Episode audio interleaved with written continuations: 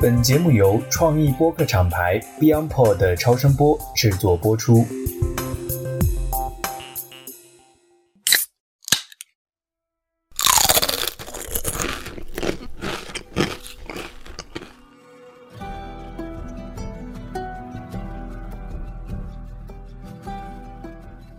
大家好，欢迎大家收听美剧狂人，我是 Christina。在做了六期《最后生还者》逐集分析之后，我一直在想怎么给这部剧和剧迷来一个正式且完整的结尾，并且我太想酣畅淋漓地聊一整部剧了。那这一次，我从上海飞到了深圳，和老朋友以及新朋友来了一次串台录制。我和无论在哪个科技元年你都不想错过的科技博主两颗皮蛋进行了一次非常畅快的聊天。更棒的是，初号也是游戏《最后生还者》的资深玩家，他从最早一版到每一次的复刻都有玩，他带来了很多游戏玩家的视角和对剧的体会，补足了我和不重要的在趁热打铁逐级分析中一直缺失的视角。话不多说，咱们就开始吧。It's been a long, long time.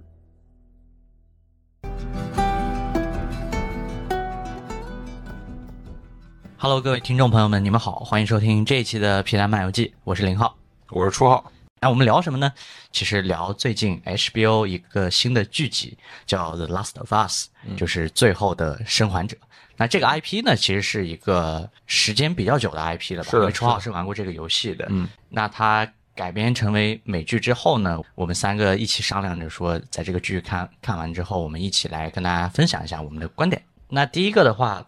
我想先请初号这边聊一下，因为作为一个资深的游戏玩家，嗯啊，或者说对这个 IP 比较了解的玩家，从你的观点看，HBO 这次改的怎么样？你觉得？我先说说我跟这个游戏相关的一些经历吧。其实，因为当时我记得这个游戏在刚出呃首发在 PS 三上，就索尼那个 PS 三的这个平台，然后当时我可能还在上高中，就那个时间，其实我是没有办法直接玩到这个游戏的。那个时候也是云通关了一遍先，大家大概就是可能我们会在每每个周五的放学，然后去网吧把这个这个游戏的解说视频下载下来到我的这个可能那时候是 MP 4上，然后到周末的时候我再去看，当时就给我留下印象很深，因为这个游戏，呃，首先它是一个电影化叙事这种风格很强的一个游戏，虽然说我们在呃实际操作游戏的时候可以获得更大的一些呃正向的一些反馈或者说快乐，但是你在看这个在游戏中发生的故事的时候，其实你的感受不会不会有减弱。整体这个游戏的一个故事给我的感觉是非常好的。那在后来的时候，其实这游戏第一次在 PS 四上做了一个重置啊，那时候叫 remaster。我也是因为已已经大学毕业工作了，当时买了一个 PS Pro，然后我当时其实买这个主机就是为了玩这个游戏，然后我也是第一时间又自己重新玩了一遍。那到后来，在去年的时候，其实这个游戏又做了一个 PS 五的重置啊，整体大幅度的强化了它这个这个画面的效果。虽然说这个游戏我已经玩过很多遍了，但是还是没忍住，然后又买了又玩了一次。所以就其实这个游戏虽然说出了很早，但是其实我最近一次通关它的时间还不算长，所以我就是能感觉到我在看这个剧的时候没有办法把原来那个游戏里面那些故事和情节把它摘除掉。我我会更多的关注在这个游戏和剧集里面它是如何处理一些改编的。其实我对这个剧，我对这个 IP 是我之前是知道这个这个游戏，嗯然后是很早之前云通关了一次，就是我们趁热打铁一起对谈那个不重要的嘉宾，他也是云通关的。但是云通关很多年以后我们都不记得了，所以我一直很想听一听，就是大家的游戏玩家对这这个剧它的整体的感受是怎么样。其实从一个没有玩过的人在看这部剧。啊、或者是就对游戏印象不深，没有像你讲过的，我们有十几个小时陪伴着这个主角去培养那个感情的这样一部分观众，这整个剧它非常 focus，非常聚焦去讲一件事情，就是讲爱。嗯这个也是主创 Craig Mason 还和他的游戏的主创这个 Neil Druckmann 他们在做改编的时候一个非常重要的一个主线和他的背后的一个一个一个宗旨，就是我只表达一件事情。对于包括对于这个 federal 就是联邦政府出现的频率和这个丧尸，嗯在这个剧里面他们叫 clicker 嘛，嗯，叫 clicker 和这种 bloater，他们出现的这个频率，实际上都是为了只为剧情而服务，因为非常非常克制。就是因为你如果你打你打撒血浆呀，然后搞这种特效啊，这其实是 HBO 最擅长的。但是为什么他们这次没有做，也是因为在这个改编当中，你不需要你不需要打那么多的僵尸，你不需要打那么多的这些所谓的反派，你都都要去感受到。感受到爱，你不需要去做这些事情。其实，The Verge 在当时就是呃西方最大的这个科技媒体啊、在《The Last of Us》第四集还是第五集出来的时候，他们就写了一篇影评，他说这这个游戏改编的好，呃，这个剧集改编最好一点就是我们作为玩家可能是一件是个非常差的玩家。我可能一可能打十几个小时，你都已经通关了，但我还没有通关的这种玩家，他不需要再去经历那样的晕头转向的时刻，我也能够把这个故事的主旨给领悟到。就是我觉得它最有意思的其实是这一点。对，嗯那如果你作为一个可能很久之前云通关过的这种，那然后在初次看这个剧的时候，你会觉得他们的改编是最后能够服务他们最后要达成的一个目的吗？就是说我所有的这些改编，最后是能够同等替代，比如说我们在游戏里面几十个小时的这种陪伴吗？我觉得不能说替代，但是它达到了，它一定达到了同样的效果，因为它的剧集。呃刚好我今天早上也听了他们最后就是呃主创在最后一集官方播客就聊到了对于这一次的改编和今后的改改编，他们只有一个主旨，就是这个核心这个游戏的本质是不变的。那 Neil Druckmann 他他在做这个游戏的时候，他要表达了什么？那就在这个剧他要表达什么，就都会一直延续下去。我呢就跟两位又有点不一样了。我其实是严格意义上第一次接触这个 IP，嗯，就因为我记得去年还是前年初号，其实在玩那个游戏还跟我讲过这个事情，但是我很快把它忘掉了，因为我也是一个手残，实际上啊 啊，所以呢，当我第一次接触到这个 IP 的时候，那也就是这个剧的第一集。嗯那这个第一集呢，和以往的就 Rick and Morty 那个主创讲的那个英雄八部，就是整个嗯、呃一个人可能刚开始是一个平静的生活，突然一个未知的危机把他的生活打断了，打断了之后，他要去经历千辛万苦，尝试解决这个危机。我看第一集的感受就是他在为整个这个叙事的脉络做铺垫，嗯。但是这个改编好就好在就是刚刚 Christina 讲的那个点，虽然说大部分的或者说绝大部分的这种跟这个英雄叙事这一类题材有关的剧呢，呃，整个的这个脉络是差不多的，但是绝就绝在编剧表达的主题上面，也就是你说的爱，这是我的第一个很明显的感受。然后我我的第二个感受其实是这个剧的叙事方式。叙事方式其实刚刚初号也有讲了，就是它跟游戏里面最大的一个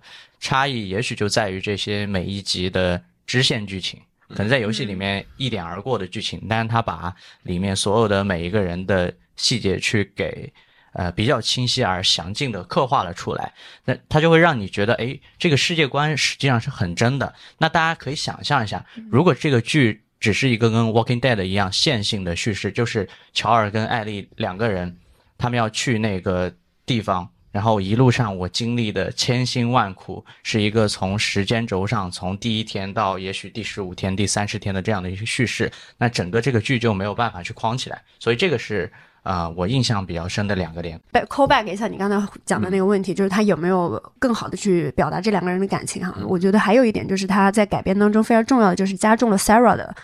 Sarah 的这个呃比重，就是乔尔的第一个女，乔尔的不是说第一个女儿，乔尔的原生女儿，嗯。她的这个戏份，其实，在游戏里面，就我看通关的视频，就是 Sarah 是一个非常一闪而过的，类似于她是一个工具工具人了，是她就是为了要开启主主角乔尔这个伤心的过往，作为一个破败的。就失落的父亲的一个角色，然后遇到了遇到了艾莉，但是在剧里面你是能够切身的感受到他的那个痛，他和因为 Sarah Sarah 的形象开始第一视角全部都是 Sarah 的嘛，嗯然后包括也是通过 Sarah 才遇见了乔尔，包括乔尔和 Tommy 之间的关系，然后包括邻居发生了什么，这整个一切都是通通过 Sarah 的这个这个视角来的。那他这个视角呈现的，第一个是让就是让你很能够更加理解乔尔这个人物，他和 Sarah 这些关系，他作为爸爸，就这个感情是能够马上就带入进去的。所以在乔尔失去了 Sarah 的时候，这个切肤之痛，第一个大家都能感觉到，第二大家也同时也能更加期待他和艾丽的这个相遇是怎么开展的。所以我觉得这一段。改编的，我个人觉得是改编的，也是非常好的一个部分，把它支线支线来主，也支线已经不再是支线了。嗯，对对对，这个里面其实，呃，每个故事都是为了它的这个主题去服务的。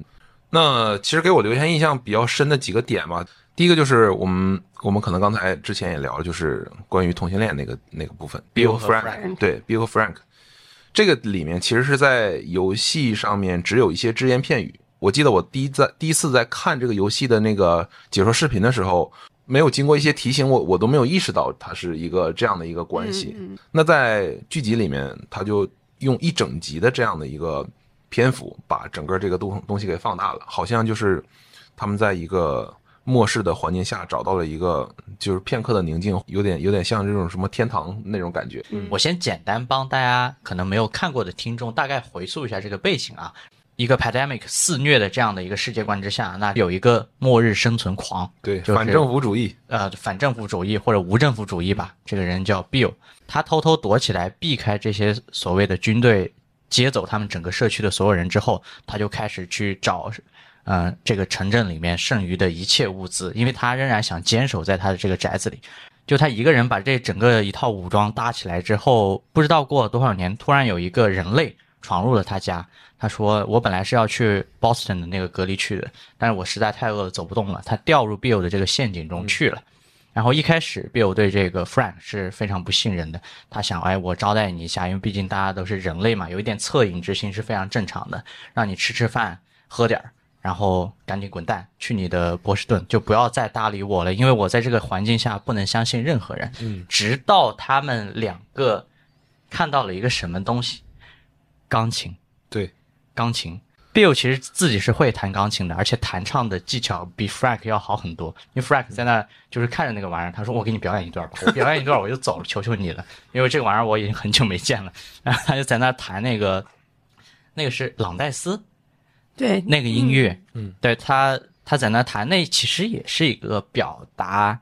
爱人离去的。如果我没有记错的话，整个爱整整个歌词都在表达爱人离去的这样一种伤心和悲痛。因为他弹和唱实在太难听了，然后 Bill 说：“你你滚开吧，就 是让老子来。”然后他一下就把这个整个完整的曲目，呃，不仅是给 Frank，也给所有的观众表达了一遍。就是你能看到这个人的内心，在他当一个末日生存狂和无政府主义者经历了这么多年之后，他没有遇到过同类，他内心对爱有多渴望，嗯，对爱有多渴望，嗯，所以后面就顺理成章的发生了一个。一个同性之爱的这样的一个故事。呃，B 站有个 UP 主叫绝命魔飞，然后他做了一个也是类似于呃分析的，嗯，分析的这样一个视频，在第三集的时候，下面很多很多的同性网友，嗯，就留言，同性恋的网友就留言，就说他们很喜欢这一集，然后就看到了，嗯，在主媒主要媒体上面，然后有一个这么大的对，在讲爱情这件事情上不是首要。讲出了男女之爱。虽然我们说 Joe 和 Tess，但是 Joe 和 Tess 的这个感情，它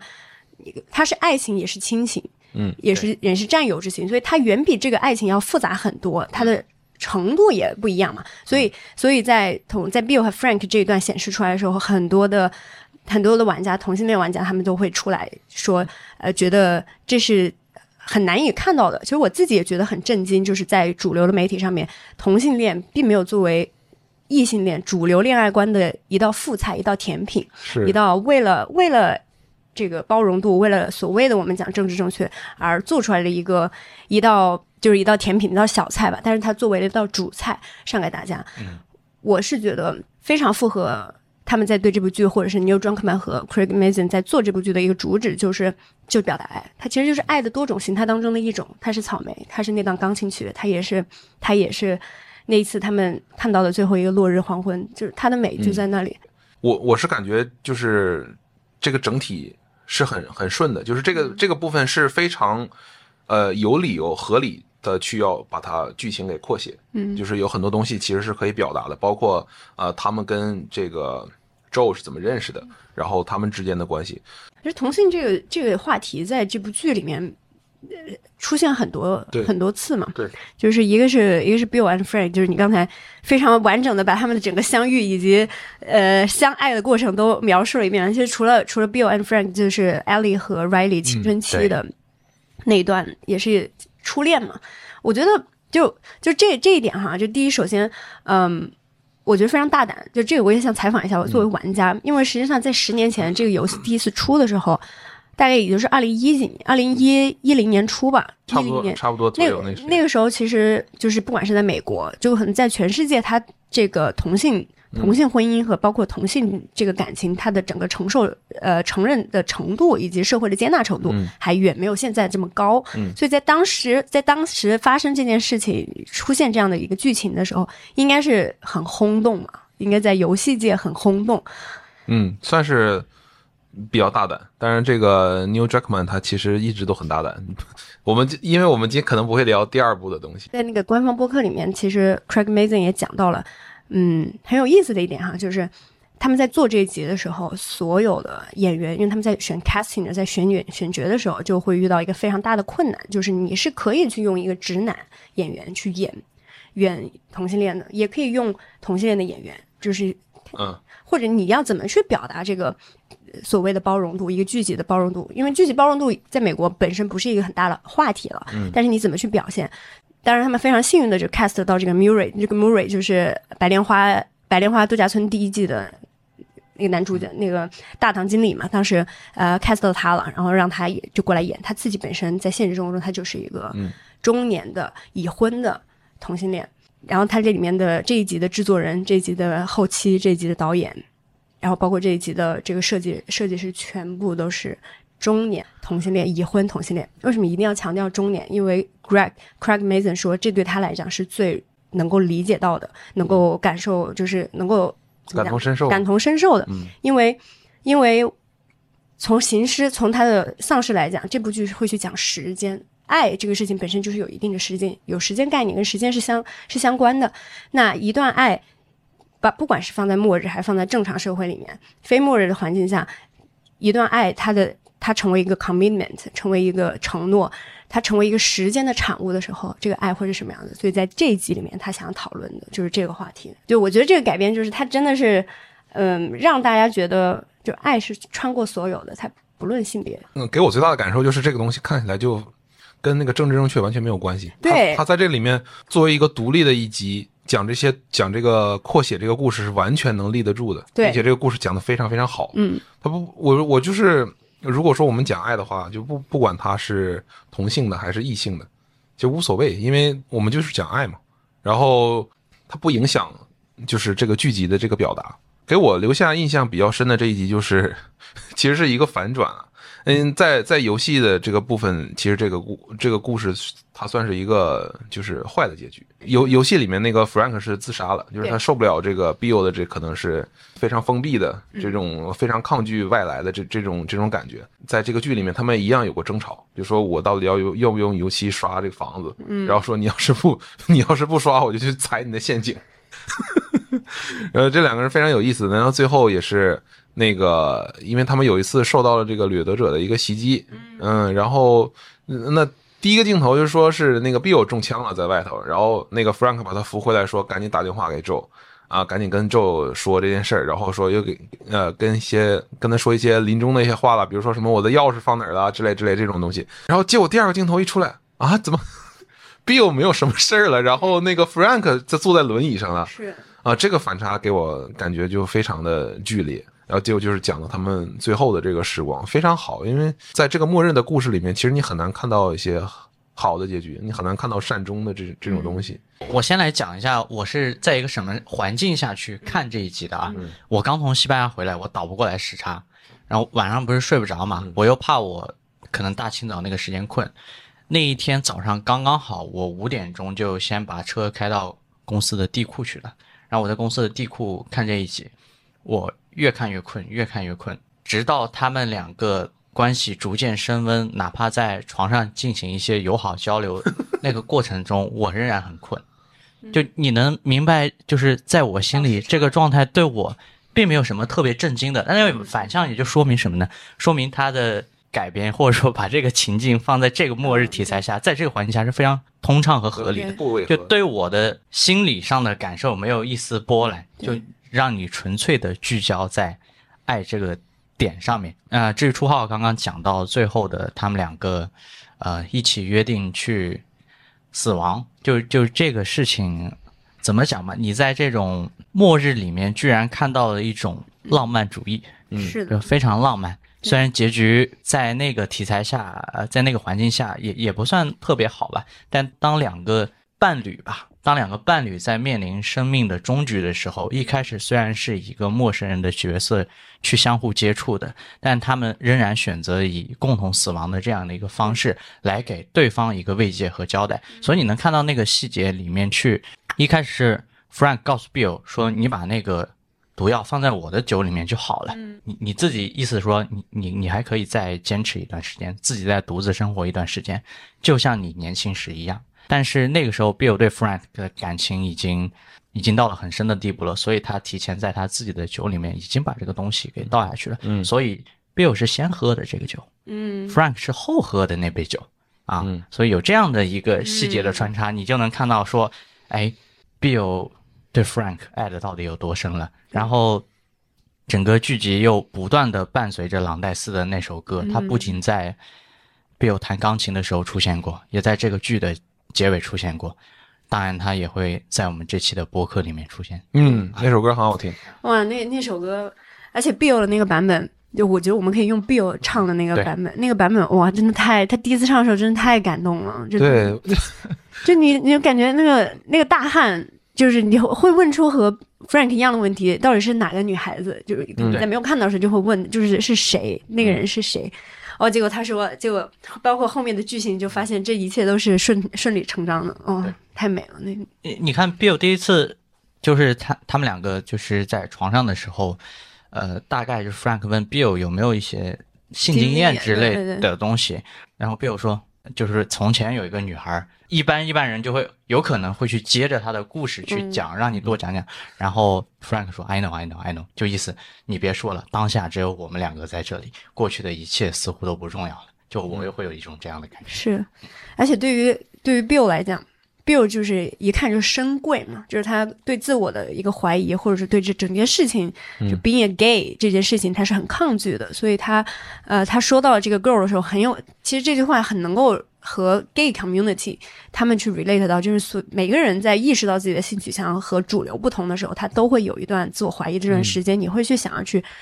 找回自己通向主流的路，但是那条路就是你不是你，就是做自己，但是做自己又非常难，所以在 Frank 那个时候是看出他了他的这个虚弱也好，或者他他过往的不幸吧，就是感情经历上面的一些不幸，我觉得那段也是很，就你提到了，也是非常非常细腻，说明 Bill 跟 Frank 这个人。就这两个角色很有意思，因为这两个角色和 Joe 和 Tess 联系在一起了，其实也能够映照出 Joe 和 Tess 的关系。是我们之前讲到 Joe 和 Tess，他是一个亦亲人一一一爱人，同时又是一战友的一个角色。但是在可能最初的时候，他们两个不仅仅只是，他们两个可能真的是有感情，他们这个、但是感情这一方，在感情这个爱情这个情愫是没有爆出出来的。因为在在他们四个人的那个午餐的时候，Bill 和 Joe 是对手戏，然后 Frank 和 Tess 是对手戏，一个是负责搭建、负责去攻城略地的搭建整个环境的一个人，那是 Bill，那是 Joe，、属于我为了为了保护自己要保护的人，我可以杀掉所有人，他是这样一个角色。但是 Tess 和 Frank，Tess 和 Frank，我老怕我说错了，Tess Frank 他们是在一个培养一段感情，nurture 一个 relationship，包括 Bill 要是 Frank 要去做什么，要去帮。打理整个社区，他是为了让我们的生活，让我们攻势略地的这个地方不仅仅只是一个地方，它变成一个家。所以 Tess 跟 Tess 对于 Joe 来说和 Frank 对于 Joe 来说，它是一样的，它一样的角色。我稍微补充一下啊，刚刚我还想到一个细节，就是就他们两个在床上的时候，就是聊到这个女孩的时候，让她打住。然后接下来，其实 Frank 这个人也是内心非常细腻的，就是他让 Bill 意识到自己是一个 gay 之后，他们两个要要做一些床上的友好交流的时候，他说我会先从一些简单的方式开始，就他不是一开始说非常激烈的去在床上性交或者怎么样，嗯。就就那也是一个小细节，对对对就对，就一个已经承认并且接受自己是 gay 的人，嗯。尝试去领导引导另一个可能处于矛盾心态中的这样的一个人的这些细节举动，太迷人了。我觉得特就我觉得非常非常难得，你知道吗？就是非常难得和直男能谈到对于这个话题是直男玩家。然后这个话题能够这么顺利的进行过去，因为这我知道这个举动就是他们在这个剧情当中这个设计，然后包括 Riley 和嗯、呃 Ellie 的这段故事线，都遭受了很多玩家也好，或者是看的剧的人也好，一个非常大的反噬。有我有认识一个大 V 吧，就是他也是看就是写美剧的，他也是非常喜欢这个剧，然后他写喜欢这一集，所以他马上就写了影评，在他的影评下面我看到了大量，就是我看都没看，我看到是两个男人我就弃剧了，很多这样的留言，你知道吗？就是怎么讲，我觉得很难得，真的就很难得。我们更关注其实他表达的是什么，那么形式只是一方面，就是他在就像我们一直在讨论的，就是爱这个东西，嗯嗯，那爱肯定是包容的，肯定是多样的。那在这里面，他的目的如果是这样的，我我就非常能够感同身受。因为而且只要一讲到同性的，然后要么出现黑人的，要么出现亚裔的，很多人马上就上升到这是种族种族就是政治正确政治正确这件事情。因为我们的主流文化，我们的主流文化其实是一种文化 dominate，、嗯就是它太强烈了，它占据整个主流文化太强烈了以后，大家是看不到少数族群，看不到别人的，所以一旦出现别的不一样、跟自己不一样的事情发生的时候，就会觉得哦，我们就是为了关怀一下。实际上，他还是带了带着主流的这种傲慢去谈这个事情。这是我个人对政政治正确这件事情的一个看法。不一定能播，不一定能剪进去。我只是没有关系，我觉得大家在讨论对，这个。其实呃，我我再稍微延伸一点啊，就是关于呃，就是这他这个游戏的这个主策划就是那个 Neil Druckmann，、就是大家对他的非议也很多，就就不仅仅是这个关于呃怎么表达这种爱，或者说这个选呃选角的这个肤色这这类似这样的问题，包括他对于故事也有非常大胆的那种、非常大胆的这种定义。设定，呃，设定，对对对，很多人会就不不能接受啊、呃尤其是当你跟这个呃游戏中的主角呃一起度过了这么长的时间之后，嗯那其实我对于他的那些选择，我是能够能够理解的。就像我们刚才聊到的说，他不是在试图给你个答案，他是重新想要引发一些让你思能够思考的一些问题。我觉得就是包括我跟初号之前做内容啊，嗯也回溯我们以往做的可能不好的内容，也去尝试思考我们做的好的内容。就是真诚这件事情，最终在一个观众那里是能被感受到的。对，对，这个你是做不了假的。你像大家为什么喷，比如说黑豹啊，再比如说强行为了政治正确这种事情去去完全把你可能最初这个导演或者编剧内心想要表达的那个事情淹没之后，它有一个度，它或者说它是一种平衡不就是那种哈利波特吗？哈利波特不就是为了政治正确把把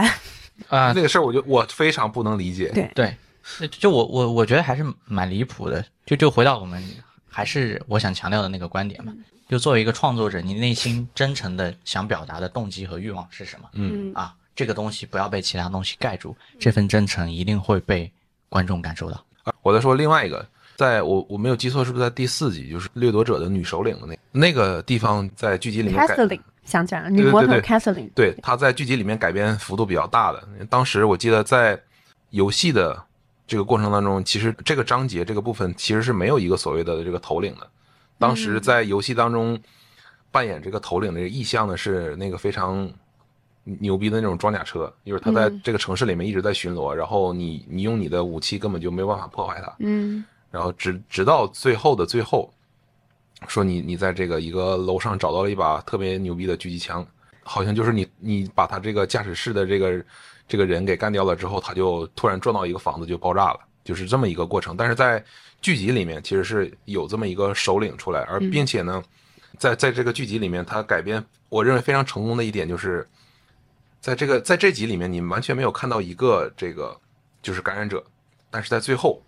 嗯嗯，他们把这个他们一行人逼到了一个绝境了，然后突然说那个车陷到地底下去之后，然后所有的这些感染者一下就从那个坑里面爬出来，对，然后才意识到，哦，原来这个这个剧集一开始埋那个伏笔，就是那个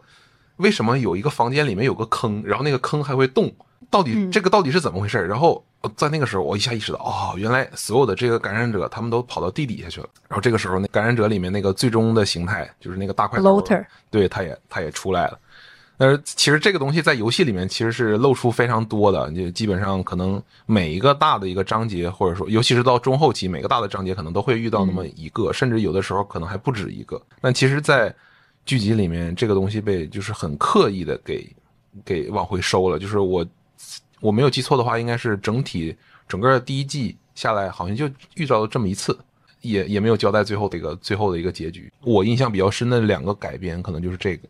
我刚刚突然想到一些片段啊，其实是 Ellie 遇到 Sam 的时候，两个小朋友，哦，那个我也我有哎地方想说啊，对呃，就是说我们讲到 Bill 和 Frank 的时候，会感觉到他像一个末日的世外桃源一样。嗯。嗯、那个是从环境到人的状态，然后到他们的呃整整个精神面貌，看起来是与这个末日是格格不入的这那个是出世，然后哎 Sam 和 Henry 这是入世，是吧？啊。像 Ellie 遇到 Sam 之后，两个小朋友嘛，嗯，两个小朋友，那大家看到 Sam 是喜欢画画嘛，因为他不会说话，嗯他只能用手语去表达他的动机或者写和画，所以画画是他表达自己内心的一种方式。所以你能看到他们一行人最开始在那个楼顶上面躲起来的时候，嗯那个 Sam 画的是往往是一些非常正向的英雄角色，超人。啊，等等，类似于这样的角色，他这个是小朋友对自己内心的一种表达。艾迪其实也是个小朋友，他应该是个青少年，对对我记得他十五六岁左右的样子吧。对，当一个青少年遇到一个小朋友的时候，你能看到那种非常纯粹的，就是作为玩伴之间的嗯所有的互动的细节，会给人一种在这种末日形态下有另一种爱啊，就是小朋友的这种状态。这是具体的每一个细节我记不清楚了，但当最后 Sam 被咬了之后，他们不是呃求尔挖了个坑把他们埋起来了。嗯埋起来了之后，Ellie 在那个小纸条上写了一句话：“I'm sorry, I'm sorry。”啊，嗯就这个，我是感觉非常动人。这让我想到一个什么事情，就是我前段时间又重新看，呃，台湾那个蒋勋老师，你们有印象吗？就头发白白的，他会讲一些呃国学的，讲一些人文的等等类似的东西。我我前段时间重新听他讲《红楼梦》啊，嗯啊，就这个作品，这个作品当它被改编成影视剧之后，能看到他用的演员应该都是二十多岁的这种，不管是什么贾宝玉啊、嗯啊史湘云啊、林黛玉啊这种角色，所以他会给观众一种天然的预期。这个预期是什么呢？就是我们在看一群住在大观园里面的成年人，嗯成年人他那种玩笑，他那种嬉戏啊、包括林黛玉不是老是哭嘛，嗯老是哭，你就会觉得这个状态让人很难理解。但实际上在原著中间呢，贾宝玉这帮人他就是十三四岁的小朋友，那小朋友在一个大园子里面，比如说。呃，一个男孩可能跟一个女孩睡一个房间啊，然后一个小女孩因为因为有一点吃醋，偶尔会去哭啊，再包括他们一起做任何的行为举动，你都发现突然变得合理了起来。嗯哦，这个跟跟跟跟我我刚刚讲的就是那个那个 Ellie 遇到 Sam 的这种感情是一样的，它不是一种成人之间的友情或者成人的心理状态，它就是一种小朋友之间纯粹为了我要度过当下的某一段时光，我们从对对方互相之间能找到一些快乐的游戏，一些快乐的共同回忆，仅此而已。Henry 和 Sam 这个地方，我认为改变非常非常好。就是呃，因为我们在游戏当中都知道，就是在这个场景下，或者说在艾利和乔遇到他们两个之后，他们的这个身份的关系，呃，两个人的这个情感会发生一个非常非常大的变化。他们两个在这这里面起到了非常大的作用。那在剧里面同样也是。那我我为啥刚才讲说那个就是 Bill 和 Frank 他们两个是出世，就是他们两个好像搭了一个世外桃源的那种感觉。然后 Henry 和 Sam 他俩感觉就是入世，就是我要怎么在这个末世里面去尝试生存下去。我我记得在剧里面有一个就是桥段，就是他在这个 Henry 跟 Sam 在比划手语，就是在他们两个在在黑夜里面就就是怎么去能够躲过这些巡逻队的巡逻，然后怎么能够去这个楼里面。然后就感觉啊，这两个人是非常训练有素的，就是 Henry 已经把 Sam 训练成一个能能够在这个里面感觉就是生存下去的呃这么一个人了。那在游戏里面就更甚，游戏里面有一个很有意思的例子，就是他们四个人一行在穿越这个整个城市的过程中，到了一个玩具店，然后呢，Sam 他就看到一个很很好玩的一个机器人，他想把它装到包里面，然后 Henry 看到了，Henry 说：“你你知不知道我们拿东西的原则是什么？就这个东西如果没用，你就不能拿，嗯不管它占不占空间，不管它有多大多小。”嗯然后他就逼着 Sam 把这个机器人给放下。在这个游戏里面有个彩蛋，就是你如果就是在这个房间里面停留时间足够久的话，你就能看到艾莉最后把这个机器人拿走了。然后等到他们到一个安全的地方之后，他把这个机器人给了 Sam。嗯，所以这个里面又是一个非常好的一个可能有这种差异的话的例子。那那第二个就是我们刚才讲到说 Sam 最后感染。那感染之后，这个里面其实，在游戏当中是没有什么体现的，就是大家睡过去一晚，然后突然第二天发现 Sam 这个人就有点不太对劲了。那在剧里面，其实有非常细腻的这种情感的表达，就是他问这个艾丽说：“你害怕什么？”然后艾丽一开始还开玩笑说：“我害怕蝎子之类的。”那最后他说：“我害怕一个人。”嗯嗯，然后那这时候 Sam 给他看我这个腿上的伤口，然后艾丽这个时候马上非就感觉有一种下意识非常直接的就说啊我我是免疫的，然后他就拿刀把自己的手划开了一个口子，然后说他尝试用自己的血来治愈 Sam 啊，这个地方就非常非常感动，给我看完之后，但是其实这没用嘛，因为我们这个可能我们观众直接就能意识到这个东西肯定是没用的。嗯但是在游戏里面，啊、在在这个剧里面，其实两个都不大的一个孩子，他他他可能没有相关这种知识，但我非常有有有这种直觉的感觉，感觉好像我可以救你，然后最后所以才在那个那个上面写了一句话 "I'm sorry"，就我没有办法救你。是那从这儿以后，其实艾莉就其实她非常下定决心了，就是我必须要去到最后那个位置，我要让火营的人从我身上提取出这个疫苗。所以你你你看到，其实当时那个 Joe 还在在那个就是无无无所适从的那那个那种情况下，然后艾莉说走啊，就往前走。，Henry 是 Sam 这条线，就是那一集它出现了很多个意象，那一集是一个非常集中去讨论孩子这一个意象在末日下面，他们这个群体在末日下面他们会变成什么样子。呃，里面包括 K 包包括那 Kathleen，就是女魔头，她讲了她和她的哥哥，嗯。也是以小时候小也孩子这个身份入手去讲的。对对对，最后包括杀死 Kathleen 的那个那 Clicker 嗯，也是小孩儿，是就所以就是他整个所有的对小孩儿这个运用，你看到了各种各样的小朋友在末日之下最后形形成那个生态，那个最后的结果很可很很就真的很心痛，尤其是改编最好，我觉得就是 Sam 他是聋哑小朋友。他最后只有一件事，最后他在感染了以后，在阳光下面，他已经可以听到了。他那个时候是可以听到了，但是他恢复了，他恢他呃他没有恢复听觉，他同样没有恢复听觉，但是他已经已经变已经尸变了嘛。哎，我当时看那个时候，我还在想，那真是难受到难受到，对我说，我我说这个编剧不会说能改编到说呃这个血真的能救救他吧？嗯然后我还在期待说啊，他那个时候艾莉拍了一下 Sam 的肩膀，我说他一回头能不能说还是个正常人？然后结果不是啊，其实艾丽拍他也是因为他遵守了，就是也是因为在留第一是留了悬念，第二个也是遵守了他变尸变了以后，他没有办法去改变那个他原生的疾病，因为因为老因为第一集里面那个老老奶奶，她感染了以后，实际上她她本来之前不是都不能走了嘛，但是她在感染了以后，她马上可以连连跑带颠了嘛，对对，但是在但是在 Sam 这里他是没有的。你本来讲了一个非常非常嗯开心的一个情节，那被我们又被大家又讲入了一个很悲伤的一个情节。奏不是，因为你讲的 Sam 和 Sam 和 Ellie 确实他们两个人的友情是很可爱的，是。这两个人很搞很很搞笑，包括他们讲那个 endure and survive 嘛，endurance and survive，他想就 endure 实际上就是讲他他其实想讲就是我 Ellie 最后就是 endure and survive 的那个人，对，其实这是本身这个剧就是一个偏黑暗向的一个故事。嗯嗯，第一部可能大家目看起来这个结局好像是一个正向的，其实里面埋藏了非常大的一个隐患。嗯就像我刚才讲的，其实艾丽是一门心思想要去救所有人的。嗯嗯，她中间他失去了很多人，嗯所以他最后下定决心，他也想要救所有人。但是，Joe 把这个他的这个想法，或者说他的这个底层的这个这这个怎么说？动力动动机这个动动机机把这个动机给直给打破了。对打破之后，并且他非他就以他能意识到这个东西一定是周在有意隐隐瞒一些东西。是的。嗯其实有时候想一想哈，就是，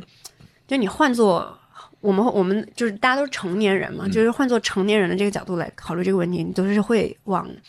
不管是父母也好，还是作为一个正常人也好哈，就是就是人也好，还是父母也好，就是他会就会想说，我们为了。为了最好的结局，就是大家都是会趋利嘛。嗯但是小朋友他是不会去考虑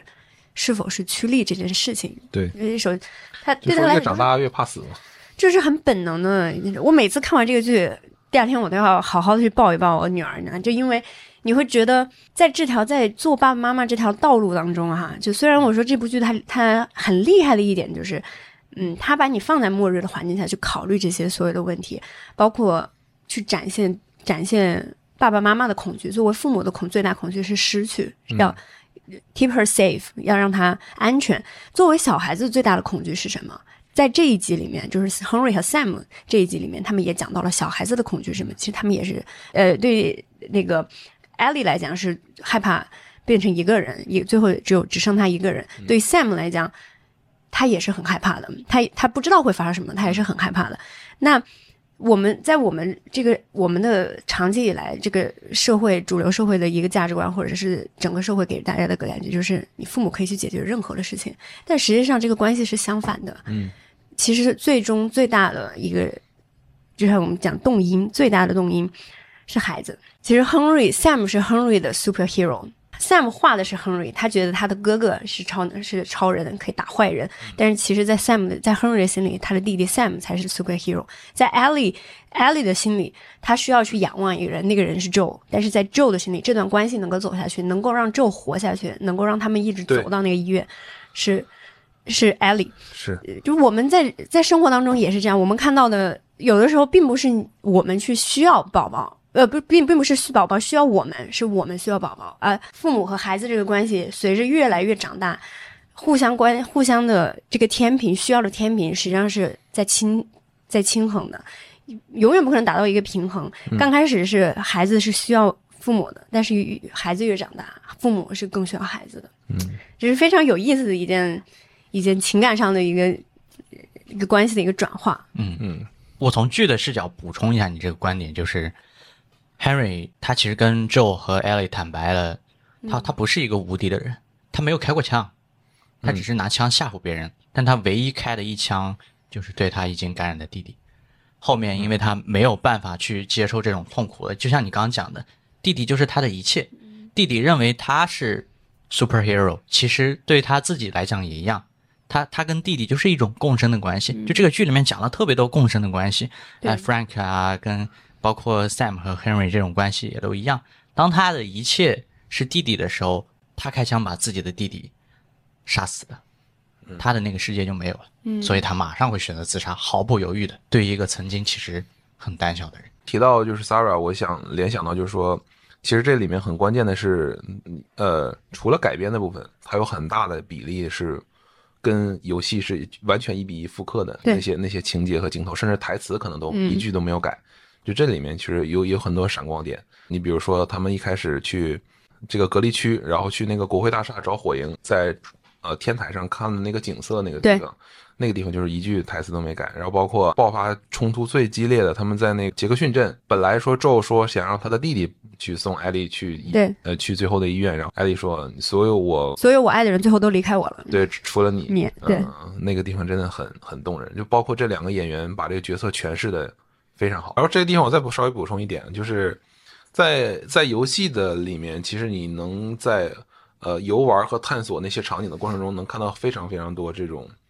就是大家在末世当中去做一些选择的例子。呃，你比如说，有的时候你能在一个酒店里面看到呃两个人在在这个就是浴室或者卫生间里面就就选择自杀了，然后可能你在游戏当中搜索那个房间的时候，你能看到一个小纸条，然后他会给你讲一下这个里面的一些故事的一些片段。嗯呃，你再比如说在呃剧里面也有体现的，就是他们在那个 Kansas 城最后走那个地下管道里面有一个 Ash 对对 Ish 还是 Ash 对有一个小城堡啊、然后他们意思是说这两个是我们的什么保护 Protector 保对保护者保护者对，这个其实在游戏里面也有体现，而且在游戏里面它的这个讲讲的这东西会更深刻、更这个露骨。就是说，最后确实是有一个不小心把一个感染者放进来的，那没有办法，我们所有人都都感染了。那最后他就不想让这些小孩子受苦，然后他们就选择就把所有的孩子弄到一起，然后我们就就这这这个这个结局你在游戏里面是是能看到的，就非常的可惜，或者说是就惋惜吧。在这个剧里面，其实 Bill 和 Frank 这是一个非常相对相相对来说已经是很呃很好的一个结局了。所以这个编剧其实 call back 了我们前面讲的两个部分，第一个是丧尸或者说这些这些感染者也是在为他们两个的就乔尔和艾丽的感情逐渐加深做铺垫。嗯那第二个就是你刚刚讲的，就其他的这些支线剧情的人物的充盈，同样也是在为这个目的去做服务。嗯嗯在聊完这部剧让人印象深刻的改编之后，我们着重讨论了游戏和剧里浓墨重彩的几个人物和意象，比如女儿和乔尔，还有绕不过的与其他丧尸剧和游戏的对比，以及我们也延伸到了 HBO 这家公司的发展历史。那我接下来想讲一个，就是刚刚好 Christina 提到的女儿的这个嗯意象。就我们先抛开这个剧不谈啊，呃，因为 Christina 自己是有有女儿的嘛，对我在录之前 跟她简单沟通了一下，我想讲的这个观点，就是你你们看啊，美剧里面也也不一定是美剧啦，就是很多剧里面去铺垫这个主人公接下来决策动机，或者他这个人为什么会变成这样的时候，都会用到女儿这个意象。我举几个例子，呃，我们比较熟悉的。星际穿越。我再举一个例子，侦探，这两个都是我们上期可能比较详细聊过的。我再举一个例子，就是，呃，前段时间我去看了一下《流浪地球二》，初号还没看，我不知道 Christina 看了没有？我看了一没看二，他第二集里面也有一个一个女儿的角色，就刘德华扮演的那个角色的女儿，在早期的去世，影响了他这个人在整个《流浪地球二》这个剧集里面所有的角色的动机。女儿这种意象或者小孩儿，他永远是一个。呃，这种男性的成年角色里面，心里最柔软的地方，女儿能够很明显的跟这种可能中年男性或者青壮年男性能形成一个完全意向上的对立，就你明白我意思吧？比如说一个成年男性，在我们常常在我们印象中，他是一个强壮的，是一个粗糙的，可能是一个不修边幅的啊、但是女儿呢，完全是一个反面，女儿是温柔的，是美丽的，是柔软的，就是有这样的一个对立，所以呢。整个剧情铺垫下来，就是在讲在 Sarah 去世之后，乔尔怎么一步一步尝试着跟 Ellie 经历所有的事情之后，把她变成自己的第二个女儿。你能想到的，就是这个剧前面铺垫的比较好的一个细节，就是 Ellie，我不知道在游戏里面是不是也是一个满嘴脏话的假小子。一模一样。是，一一模一样。模一样啊、啊！然后他请这个小熊女这个角色演，我觉得还挺合适的，因为我看我们之前发微博或者 B 站动态啊、有的人就觉得这个小熊女这个角色可能跟她，因为他们应该是有一个游戏玩家的预设前提，觉得这个整个形象上可能不是特别搭，但实际上艾莉这个角色一一开场非常精彩。对，一开场不是他被那个呃铁链锁在那个那个小小房间里面嘛？他所有的这些乖张的这种举举动动，对一个成年人呃的所有的态度，就你你你能感受到说，哎，如果我是一个成年人，我即将要接纳他，哎，我看到他的第一感受到底是什么？我肯定很讨厌他，就或者我比较嫌弃他。嗯、比如说 Christina，想象一下自己的小孩突然有一天开始啊、满嘴脏话，然后不尊重邻居和父母以及老师，就这个肯定是心理上很难很难接受的。我觉得那是一个外表啦，那是因为他他他显示出那个外表，是因为跟当下的环境有关系。对就因为正常社会大家肯定是不会是这样，正常社会的小朋友是 Sarah。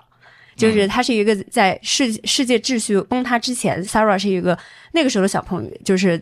末日之前正常社会当中小朋友是那个样子。然后 Sar 因为 Ellie 她本身就是出生在呃世界秩序崩塌以后，所以她整个的气质也好，或者就像你说她这些恶习也好，实际上是相当于是凝结了当下社会的整个意识形态最后成为的。成为的样子，所以他在小孩的身上，就是小孩小孩的身上，他的一些行为是可以呃反射出当下社会的那个失序的一个状态。回答你刚才的问题，就是如果我的孩子是一个那个样子，首先过去的，我觉得我们经历的事情可能已经已经有一些反应了嘛，不是说不是说脏话这个这个反应，而是就是我们能够看到我们现在社会当中出现的一些问题或者一些事情，包括短视频啊，然后过度的刷抖音啊，或者是嗯一些不良的，也不是不良的，就是有一些过度的一些信息吧，然后给小朋友所带来的。但是我声明一下哈，就是我觉得我这里要声明一下，就是我不是那种会举报大家的家长，父母就是整个剧吧。就是你刚才讲到了这个，我能够 relate 到是在这部剧上面，我推荐给所有做爸爸妈妈的人看，新手父母，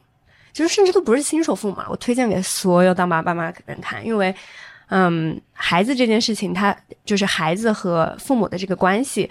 就这部剧吧，它本身就给了我很多很多新的一些视角，当父母本身就会有一些新的视角。当你去看世界、看身边的人的时候，他会给你一些新的视角，去重新理解这个世界，重新去质疑这个世界，质疑你曾经的一些问题是不是他是不是对的，经受的教育是不是对的。那这部剧很棒的是，嗯，他我觉得是一个在做父母这条路上，你找到了一个知己，他去承认你所有的感受，他去他去看到你所有的感受，而且这个感受是不仅做父母会有，就是我相信没有做父母的，就是大家看到了对于这种爱，对于这种，嗯，这种。爱的各种各样的样子，而且爱所最后带来的，不管是暴力也好、恐惧也好、信任也好、欺骗也好，其实爱的很多个样子，它在这部剧里面都展现出来。不光光只是父爱、母爱，然后包括我们讲到的同性之爱，这些爱情，这个是稍微等一下的一个话题。但是爱的多重面貌，它在这部剧里面展现出来。那作为作为一个人在里面可以看到的是。除了人性以外，就是爱能够把你带到哪里去。那我们一直认为爱是一个 pure positive thing，就是它是一个纯粹积极的一个正能量的东西。我们总是会说爱能够战胜一切。但是我在这部剧看完了以后，给我反思最大的就是，第一个就是爱战胜一切，那个一切是什么？我们我们首先会带入的是那个一切是不好的事情。但是后来我们发现，在这部剧当中，我们其实就发现这个一切。它有好的，有不好的，嗯，取决于你站在谁的那一面。这剧里面特别好的，包括游戏里面也有，就是你玩的时候肯定也有，就是他会去展现 NPC 的世界。就 NPC 不仅仅只是一个 NPC，在最后一集的时候，当当乔尔一路杀到嗯儿科诊室要去救艾莉的时候，他中间那一段医院的暴那那段暴力戏，实际上是在游戏游戏里面是你们要大家要突突突突突嘛，但是在在剧里面它的改编是配上了。大提琴去去演绎这个主题曲，其实他当时想要表达的就是乔尔一心一意，只有一个念头，他已经就他已经空了，他只有一个念头，就是我要去救艾莉。当他把大家所有的人都干掉了以后，中间有一个镜头是你可以看到，从一个倒在地上的 NPC，他看到的这个世界，这个世界是血已经倾然崩塌了，倾然倒下了。的这一个短短的镜头，实际上就在告诉你，其实就是从另外一个角角度去看爱这件事情，因为爱同时也是盲目的，也是自私的，嗯，它会带来很多伤害的。这是第一个，第二个就是让我会又会去另外一个去反思的，就是欺骗。在这这就是因为我们刚刚也刚刚看完最后一集嘛，所以最后一集它的整体的感受是会呃最就最深的。但是欺骗这件事情在整个剧集里面都有体现。第一个是 Henry 对 Sam。第一次的比较，我记得当中啊，第一次当中比较比较明显的一个欺骗，就是 Henry 对 Sam，当 Sam 问 Henry 说这个这个医生爷爷他去哪儿的时候，Henry 直接告诉他他已经死掉了，就是他肯定不会再回来了，他已经死掉了。那对于一个同时他是聋哑的，然后同时他又是一个小朋友，这样一个最脆弱，在末世下，就像女魔头 Catherine 说的，小孩总是会死掉的，你为什么要去管他呢？在这样一个这样一个角色当中，他对他选择说了真话，他没有去欺骗。反倒我们看到最后一集，最后一集，不管是艾莉的妈妈，在艾莉出生以后，艾莉妈妈去欺骗了马琳，其实她是先被咬的嘛，她先被咬的，但是她告诉马琳说她没有咬，是她是在这发生在之后，她出于一种保护欲去欺骗，一直到后，以及到最后，艾莉不停的在反问乔尔，你告诉我在医院里发生的一切是不是真的？而乔尔选择一次又就是去欺骗欺骗艾莉，其实艾莉也骗了乔尔。就是我们都知道艾莉那么聪明，她肯定不会相信乔尔说的那些。但是艾莉也选择了相信。欺骗在我们的价值观、传统价值观里面，一直都是一种这个这个欺骗是不好的，它就代表不诚信。它就是我们不能做骗人的孩子，我们要诚实。我们从小到大学的都是这个。但是后来我们发现，告诉我们这是所有的人，大家都在欺骗，就是这种方式或者那种方式。所以欺骗这件事情到底？为什么，以及他到底好不好，或者他到底和信任，他还能不能延续信任，他和爱是什么关系？我觉得是这部剧让我去重新去思考这些问题的一个源头，而且这些问题我都没有答案。我觉得这个问题是只有我自己在，或者是我们在今后的生活当中吧，或者是在做父母这条道路上，你自己去慢慢寻找这个答案。这个剧它其实不是在给你一个答案，它是让重新带着你去回呃，就是回回想这些问题，审视这些问题。是的，是的，对，嗯。所以呢，其实我们回到一个观众的视角啊，我们前面讲了，就是乔尔的性格改变成这样是有 Sarah 很深的影响的。嗯，而这个编剧比较吊诡的地方就在于，他把整个 Ellie 这个背景故事，就是他为什么会变成现在这个样子，除了 Christina 刚刚讲到的那个，是因为这个末日的生存环境把他变成了一个看似无情的人之外，他跟 Riley 两个人。之间的那个部分，编剧其实把它放在了第一季比较后面的剧集，所以整个观众啊，尤其是我这种这种第一次看到这个剧的观众，会在大概前五集的时候，对艾莉的这个角色也是有一种，哎，好像爸爸看到的一个非常不听话的女儿的这种非常讨厌的感觉。但当他在用那一整集讲了艾莉和 Riley 这两个角色之间的互动和关联，以及发生在他背后所有的事情之后。你就会对艾莉这个角色有一个重新的理解。你讲到这，我想，其实我先想讲一讲 Tess，因为 Tess 是这个里面为数不多的女性角色了。嗯，就除了除了 Marlene 以外，很我很想讲的是 Tess 和和 Joe 的关系。最后那个死亡之吻，最后离别的那场戏，那个感受特别的特别的强烈，就是你能感觉到 Tess 对 Joe 的这个感情，他们俩的感情就已经要捅破那张。窗户纸了，可能 "I love you" 这句话就已经话到嘴边了，而且甚至是包括包括 Tess 感染了以后，Joe 下意识的往后退，Tess 整个的反应是马上就冰冷掉了，因为 Joe 的反应是一个次下意识的往后退，害怕嘛。但是对于 Tess 来讲，这就是 Joe 在 Tess 的理解是，这是 Joe 给他乔尔给他所有感情当中的。就只有这么多了，就他不愿靠近，就只有这么多了。所以最后两个人有一个想要去 kiss，但是又没有 kiss 的那个场景，因为大家都知道是不能 kiss。最后却是由那个感染者真菌完成了死亡之吻，所以他这个由爱变成了死亡，这个一转化非常妙。所以我觉得这个死亡之吻最后非拍的太妙了。嗯，这个这个是完全是改编的，游戏里面是没有的。其实换言之，就是乔尔对 test 的这种方式，实际上也是。他在保护泰斯，这种环境下，人有太多的牵挂，反而来讲，也许是一种负担。他并不是不爱泰斯，我想他一定不是。但是他的这种，呃，给泰斯表现出来的行为和外表，只是想让泰斯希望说，不管我们接下来会遇到什么我们意想不到的事情，如果我们是战友的话，我们会互相能够坦诚的接受，哪怕对方感染或者死亡。但如果你是恋人的话，或者哪怕最后变成伴侣的话，那这个就会更痛苦。有道理。是的，其实乔尔就是典型的中年硬汉男性，他里面所有的对感，尤其是对感情，他是对浪漫过敏，对感情过敏，包括对表达爱、表达爱这件事情是过敏的一个一个状态，是非常中年男性，就是这种非常典型的，非常典型的。包括他跟艾莉两个人，就最后一集的时候那句。I love you forever，就两个人都会说出口了，可是他们两个也是不说，就非就非常尴尬的说我会跟你，不论不论你去哪里，我都会跟你在一起。就他所以乔尔这个形象，就你刚才讲的，是非射箭设立的是非常的到位的。哎，这个地方我以防我们的听众可能没有真的玩过这个游戏，我稍微介绍一下，在游戏当中，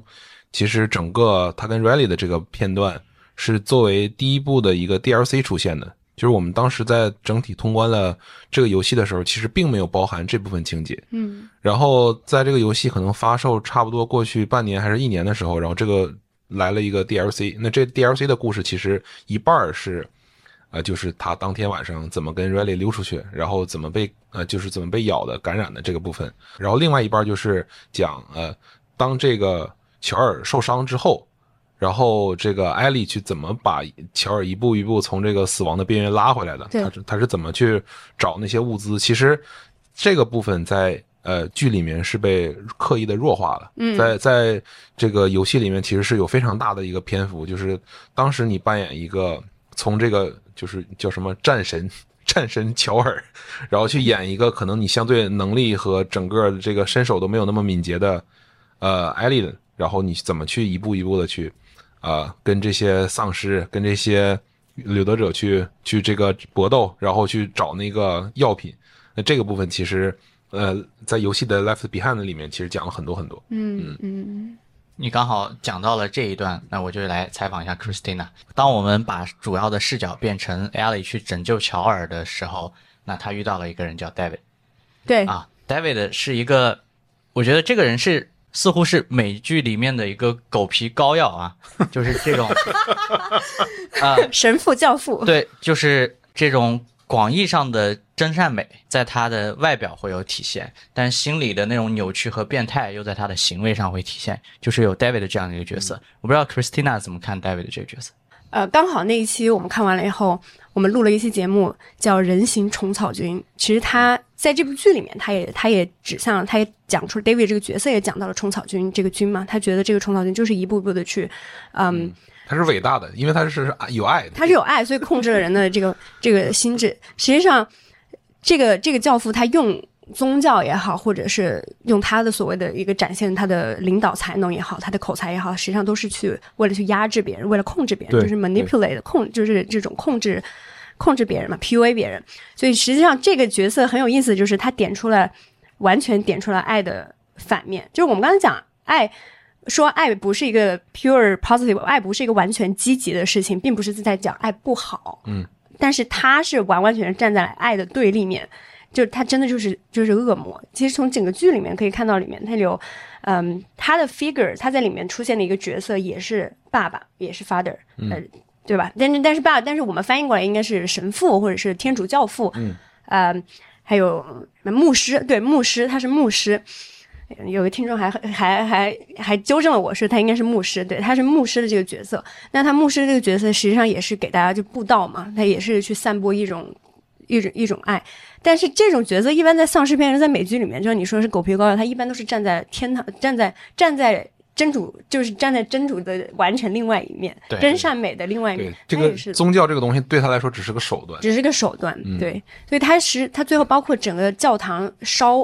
火给烧起来的时候，他和他和艾莉对峙的那个那个那个场面，也是他站在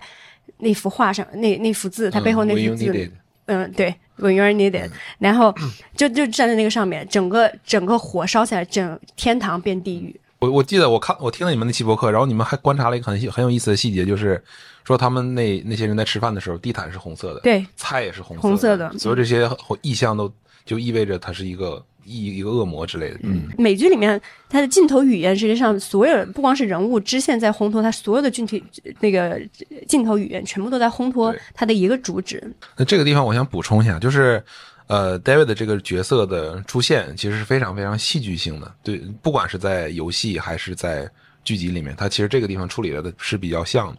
就是说他其实是他们是在那个第一个大学的那个。呃，应该就应就是在大学的园区里面，呃，杀了几个掠夺者，对，然后，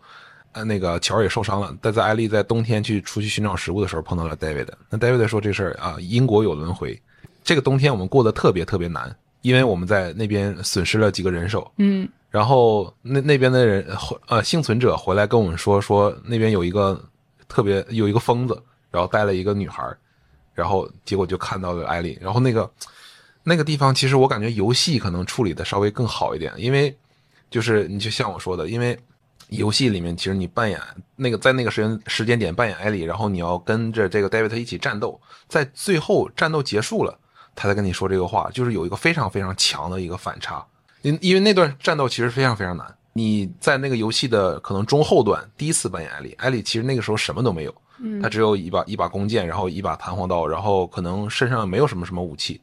但是那个时间点，呃，感染者丧尸来的特别特别多，然后还有那种大块头的。当这个所有的这些战斗结束，然后你跟他周旋完了啊，我们安全了，他再跟你说这句话，我操，我就感觉吓我一跳，你知道吗？就这个人。而且当时我在第一次玩这个游戏的时候，我还有个错觉，就我理解错了，我以为是他是在那边的那个头，因为其实乔尔在那边其实大开杀戒，杀了很多人嘛。对，然后后来我才意识到，哦，原来是就是在大学里面，那我们回到 David 这个角色，就是说，呃，你从一个表象上来看，他是很多人的 father，但是同时他那个他好像又谁也不是。对他谁也不是只是，恶魔的化身对。呃，这这是我第一个观点。呃，我还想表达就是，呃，我们也不一定说从我们的视角来看，David 这个角色完全就是一个恶魔。就是如果在呃这种末日的生存环境之下，啊、他的思考的逻辑是我用 PUA 的方式去尽可能保证我能够波及到的所有人的存活。嗯就是感情在这个地方不重要，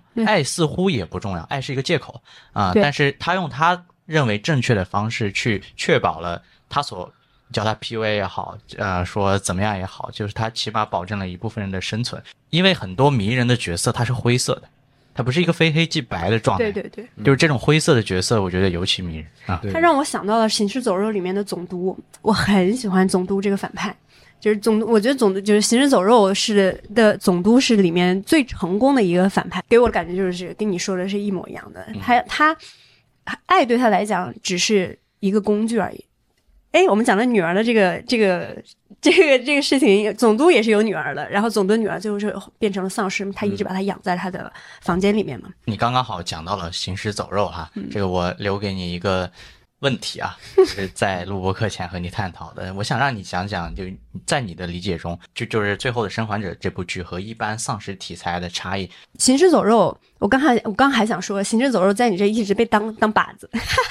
啊，是是某某一部分吧。好像是对，呃有要找一个可能相对比，是，但我觉得这部剧就是《行尸走肉》，是我入坑美剧的类似于像最重要的一部剧了，最重要的一部剧之一，因为我就主动选择，不没有任何除开什么要学英文啊，然后除开朋友推荐呢，就是这些之外，我主动选择的第一部剧就是就是《行尸走肉》。嗯，然后所以我对《行尸走肉》我是一直追到追到大概是第八季吧，第七季还是第八季的时候，我实在是看不下去了，因为它实在是太长了，然后 就就追不下去，我就把它给放弃了。但是整体的感觉，它和《The Last of Us》给我的感觉来讲，《行尸走肉》它只是它像一个一个思想实验，就是之前我们也有聊过，它更像一个一个社会实验。它有一个很大的前提，就是在末日这个情况下，人性和人性所组成的团体以及政治一直政治结构、体制，然后包括领导方、领导形式、领导模式这种 leadership 的这种这种特质，它能够是一个什么样子？所以它是一种一种可能性的去罗列。我们也看到了，我们看到像总督这种，我们从最先开始，它实实际上是小团体，小团体变成了就无政府组织嘛。最先开始是无政府组织，他们还想要去做民主化，所以但是 Rick 就是主角的，他想要做的这个民主化，就是我每一个人我都要去救。包括甚至包括 Daryl 的 Daryl 的哥哥，就是 Moral 那个呃，刚开始大家看起来很坏的那个角色，就这样一个没有道德感、没有没有道德感的人，我也要去救，我就是为了去维护在正常世界里面还存在的这样的一个文明。嗯，他在这种情况下，这是最先开始的形态，然后到了后面变成进第二季的时候，他们进到了进到了呃农场，想要去维持这个秩序的这心更加的明确了，因为碰到了。又有牧师，里面又有牧师，然后中间还要呃还要行葬礼呀、什么，就是想把这些文明都保留下来，直到碰到了总督。总督是第一个反派，也就是第一个所谓意义上的反派，也是第一种人格和呃和的和他的一个可能性，他他存在的一个一个社会一个小的体制吧。然后在后面又有什么 Alexandra 啊，然后各种各样，包括包括像 Negan 啊，像末世军呐、就是各种各样的，他就是像你讲线性的，然后是一个罗列式的社会实验室。但 The Last of Us 其实你把它离开末日这个环境，不要不在末日的环境下面，它依然存在。所以末日我觉得它只是一个，嗯、我们用产品的这种思维来讲，可能末日只是它的 feature 之一。它的外表、它的设计应该是它的 appearance，它的设计是末日，但是它的内核还是去讲爱这个这件事儿。你因为你们刚才聊社会实验，聊刚才说的宗教这种东西，领导模式，其实我就想起来就是辐射，很像很像这种东西。同样是末世，但是可能末世的这个世界观可能不太一样。嗯，然后它里面同样就是当这个社会出现一个巨大的变革的时候，就是以宗宗教会强势的崛起，说通过一个手段来控制，就是普通民众，说我们要怎么样怎么样怎么样，非常非常像。嗯，然后这个差异这个部分我稍微补充几点啊，你比如说跟我既往看过的，可能不光是美剧了，像电影里面丧尸题材，其实。呃，说实在话，《The Last of Us》在一开始就是刚刚发布，我记得是二零一几年、一三年、一四年那个左右的那个时间点，可能也可能会更早一点。就是它其实那个时间点，其实丧尸电影已经到了一个中后期了，大家都在怀疑说，呃，如果说索尼，呃，尤其是顽皮狗这样的一个公司做一个丧尸题材的一个游戏，它能做出什么花呢？因为前面有很多就是已经做的相对比较好的一些美剧或者电影了，然后结果他做出来这个东西感觉就非常不一样。那第一点，比如说在这个游戏里面或者说美剧里面，它很少会出现这种尸像尸潮。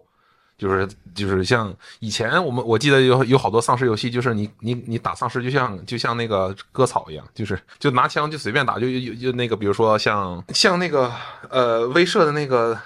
呃 Left For Left Left For Dead，就那个叫什么来着？四个人在这个城市里面，所有人都变成丧尸了，然哦后我你武那个器你武就是网吧里面经常四个人 联机打那个武器弹药基本上是无限的，然后你就随便杀随便杀，就感觉在这个呃这种这种画面的表现上，其实在不管是在游戏还是在剧里面，其实都是非常非常少的，就感觉这里面的每个丧尸都是，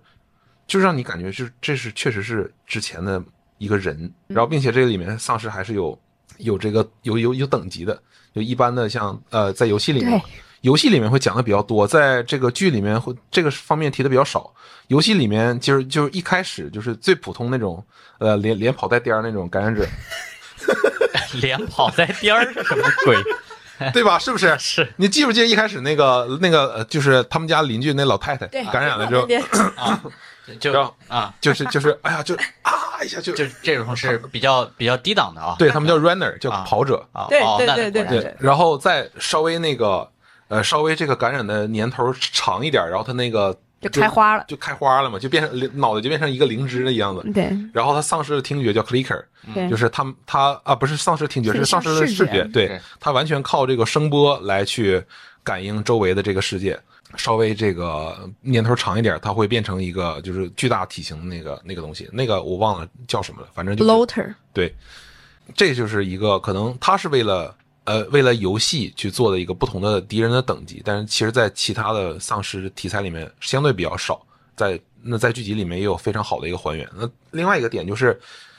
我插一下，嗯我插一下。其实我觉得他在这里是，他为什么要分等级？就是从游戏的角度，他是他是做等级，但是对他在剧集里面，它是一个很好的一个时间的一个一个轴。嗯因为就是你说的连跑带颠儿那是刚刚刚刚开始，对。然后 clicker 是可能十年了，五年到十年了，在 bloater 你就知道它在里面十几年、二十几年，嗯。因为这个剧发生它有三十年了所以它其实其实是一个 time stamp，就就这样子的。这个是在《行尸走肉》里面是没有的，而且在《行尸走肉》你看的时候，或者是其他丧尸剧，你都不知道这个时间过了多久，怎么基本上丧尸还在呀、就这种感觉。是是，所以我觉得这个剧它改编或者是他在游戏里面设置的比较好，就是他有给你一个时间的概念，也能让你更沉浸。那我最后再补充一个，就是关于这个病毒的来源，嗯，这个其实是我认为在这个剧里面改编非常非常好的一部分，就是哎一开始这个第一集大家出来之后，我们都一起看嘛，然后我下载下来看之后，哎，他一开始怎么是这么一个东西？就是他一开始是一个科学家的访谈，记不记得？对，嗯，伪纪录片，对对对对，然后他讲说，哎，那个你作为一个生物学家或者说病毒学家，你你认为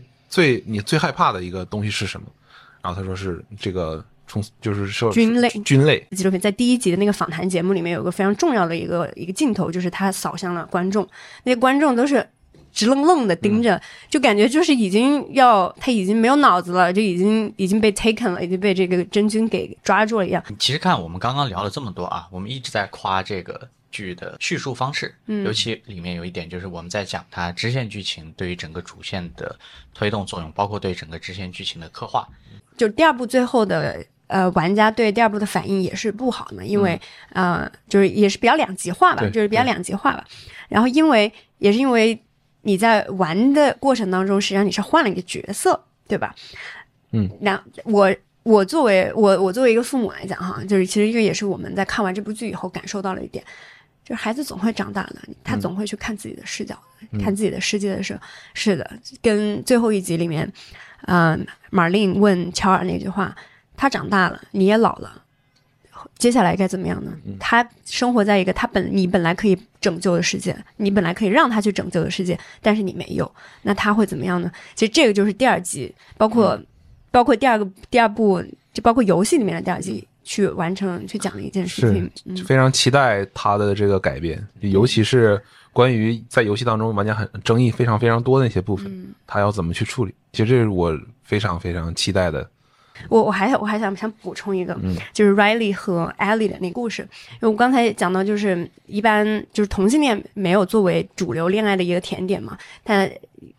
也没有就是女性的女同性恋也没有作为男同性恋甜点，就是各享、各分享一集，这是这是这这个真的是非常棒的一件非常棒的一件事情，嗯，而且而且 Ellie 跟就是 Ellie 跟 Riley 那集同样让人心痛，是最后两个人都面临一个死亡的一个结局，但是我们都知道发生了什么，一定是 Riley。对吧？就是最后正正是因为我们都知道发生了什么，然后他们又经历了那么好的初恋，才才让人觉得就是这个结局更让人心痛了。我好希望我的女儿赶紧长大，她可以看这部剧。我想知道，我好想知道她会怎么想。嗯所以 PS 五买也是因为玩这个游戏嘛。其实倒不是，因为 这个游戏在 PS 五也不是就是首发护航的，就是到很后面了，到去年那时候才出嘛。其实我们我们都已经很知道，很就很了解了。其实是 P 那个索尼在出这个游戏，其实就是为了它后面移植 PC 做铺垫的。嗯，你可我们也可以看到，就是在这个剧集发布的这个同时，呃，三月底的时候，这个游戏的 PC 版也也上了。那这个肯定会吸引更多的一些人来去体验这个游戏。当然，他们可能会从这个剧集先开始，然后如果说他们对这个剧集产生了非常大的兴趣，然后我们再去啊看游戏，游戏里面去怎么讲这个故事。其实我我觉得索尼它可能是有这么一个大的逻辑在。嗯嗯所以我接着初号刚刚表达那个观点讲，嗯就是说游戏里面，因为游戏和剧在我的观点里，它有一个比较明显的差异，就是游戏的实时互动性啊，嗯，就是要比剧集要更强很多的。所以一个游戏要抓住别人的话，它很有可能会不断的给你哎设一个陷阱或者设一个危机，让你操作的这个主人公去不断尝试用各种方法解决这个问题。但如果它是一个剧集呢，它可能就会更注重它的叙述方式，嗯啊，怎么通过所有的环境和情节去引导观众一步一步跟着主角的那个遇到的困境去尝试解决这些困难。就是说，它的实时互动性是没有那么强的，但是它对于观众本身心理对于接下来一段故事的预期，就是说。啊，他会一开始埋的比较深，他不需要去实时的互动，否则它就变成了，嗯、行尸走肉这样的线性叙事的这样的丧尸的剧情。这也是我们就是在玩过很多遍游戏的时候，特别要注意去看它怎么改编这个部分。是因为你在游戏里面，你陪伴了他们两个，可能度过了十几、二十个小时的这样的一个流程，你在中间培养的这种共情的这种过程，其实你在呃一个剧集里面，你是没有办法通过这样的一个手段去达到相同的这样、这样的一个结果的，所以你必须要去扩写一些故事，然后让他们面对更多的危机。嗯，那看他们在危机当中是如何去做一些转变，然后最后才能达到可能那个跟游戏最后一样的那种那种结局。对，就在游戏里，你就是乔尔和艾丽，对，但是在这个观看剧的在游戏里面，我只是呃可能我绝大多数都是乔尔，乔尔都大多数是乔尔。对对，就是在游戏里你，因为你在和你的你的操作就是主人公和他所在的这个环境的交互，所以你就是他自己。但在剧里面，我有可能是一个旁观者，嗯啊对对，对我有可能是一个从上帝视角去俯瞰这个故事要怎么去走的这样的一个角色，所以才会有你这样感受上的差异。是。就我大概看到第四集、第五集的时候，我就有一种感觉，就是这个东西它今年一定能拿个奖。他今年绝对是大满贯了，我觉得。是是的，是的，而且你像，好像索尼终于找对了一个路子，就是他之前也尝试说，我们自己在游戏上面有非常非常多成功的作品。那这这些作品呢，它的本身的故事内核是很好的，我不一定它非要呈现在游戏上。扩大受众面，这个不仅仅是说是我把这个游戏移植到更多的平台，而是说我可以让这个游戏变成不同的形式，呃，美剧也好，电影也好。之前他们也其实做过类似的改编，但是其实没有不不能说特别成功，因为像你像蜘蛛侠、像神秘海域，他们都做过改编，嗯嗯，嗯，但是这次他们找了 HBO 做这个剧，我觉得他们终于是感觉走对了一条路。嗯。那我们刚好就顺势来聊聊 HBO 这家公司吧。嗯。嗯，我其实不是不是很想谈那个流水账，我我我觉得你不需要谈那个流水账，就那本书哈，我一看是爱奇艺老板，他们什么全都在推荐，讲他的 content 的那个 strategy，就没有一个 content strategy 是可以分析出来的，可以好吗？就是就是就你分析出来，它也不能够复制的，因为最后都其实是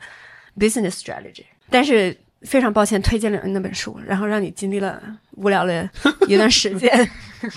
简单来讲的话，我们把 HBO 的诞生和崛起可以分成四个阶段。第一个阶段呢叫 HBO 诞生之前，第二个阶段也就是 HBO 刚刚诞生的1972年，它使用卫星信号传输之前。那第三个阶段呢，就是1974年正式引入卫星传输这种方式之后。那第四个阶段呢，主要是20世纪80年代的时候，面对家庭录影带的这种新兴的竞争方式，它的一系列应对的措施。那我们简单一个一个讲。那第一个，HBO 诞生之前呢，我们可能要聊到几个比较简单的背景。那第一个背景是因为电视这种新兴的娱乐方式，实际上是战后，也就是二战后才慢慢兴起的。那个时候电视的价格其实比较昂贵，然后也是率先在一些美国比较经济发达的地区流行起来。第二个背景是对于当时的运营电视台的公司来讲。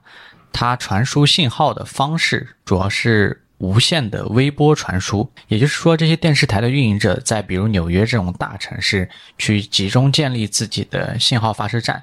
然后在他所想覆盖的区域呢建一个一个这样的信号接收塔。那这样运营有个坏处，就是无线微波的这种传输的方式不是很能覆盖到特别偏远的地区。那这个时候其实也有人想办法，就是如果我能在信号接收不好的地方架一个比较大的这样的信号接收塔，然后以有线的电缆的这种方式把信号直接接入到想要看电视的每一户人家当中，那这也是一个方式。但是这个在 HBO 诞生之前，实际上是一个比较小众的方式。那整个电视的大众市场仍然是用无线加微波的这种传输方式去运营的。那 HBO 的这个创始人发现了一个什么事儿呢？你比如说纽约这种大城市，虽然它集中了当时三家主要的电视台运营商，他们的信号发射源也集中在纽约，但是城市里面有一些。边边角角，比如说它和这个电视信号发射台中间被高楼挡住了。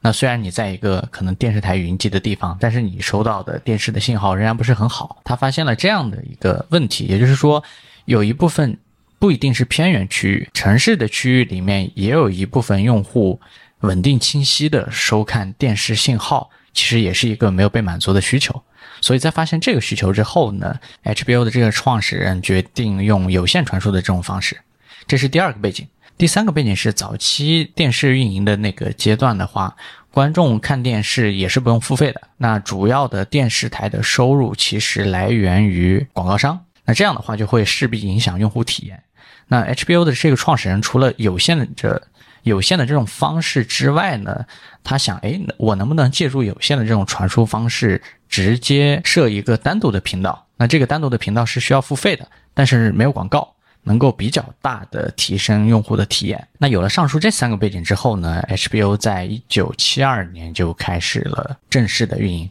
那一开始它运营的规模实际上很小，那运营了两年左右，也就获得了几万个订阅用户。那尽管有了无线这种稳定的传输方式，也有了一个能够没有广告的比较良好的用户体验，但是要付费的这种商业模式其实还不够。真正让 HBO 成为电视运营领域的一颗新星，实际上是一九七四年。那一九七四年，HBO 做了一个什么决定呢？就是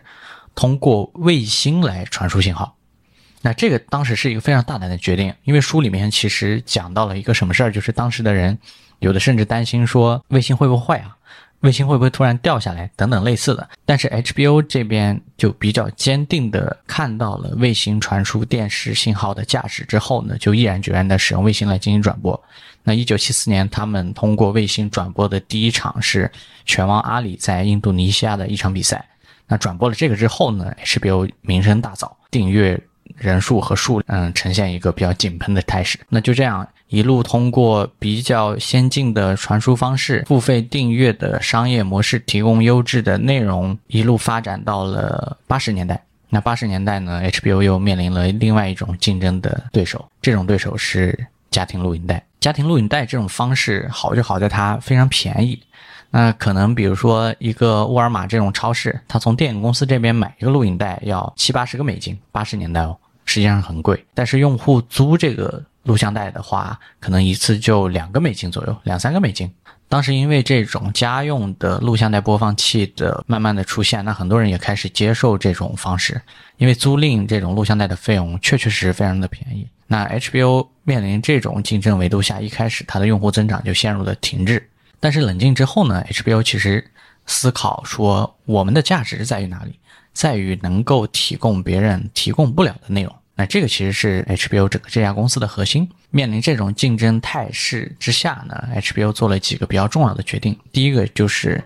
持续投入比较大的营销的预算啊，来让观众或者用户能够意识到自己能够提供一些独特的内容。那第二个就是持续不断的增大投资。这个投资不仅仅是像他早些年发展那样不断去购买版权，而是真正的参与到电影、剧集等等制作的上下游。来投资一些自制内容，那这种自制内容一定是人无我有的。那第三个呢，就是打不过我也可以加入你，我也可以把我自己出的内容变成这种录像带，来去通过这种零售的超市啊，来去通过这种可能用户周末去逛的这种超市也玩租赁。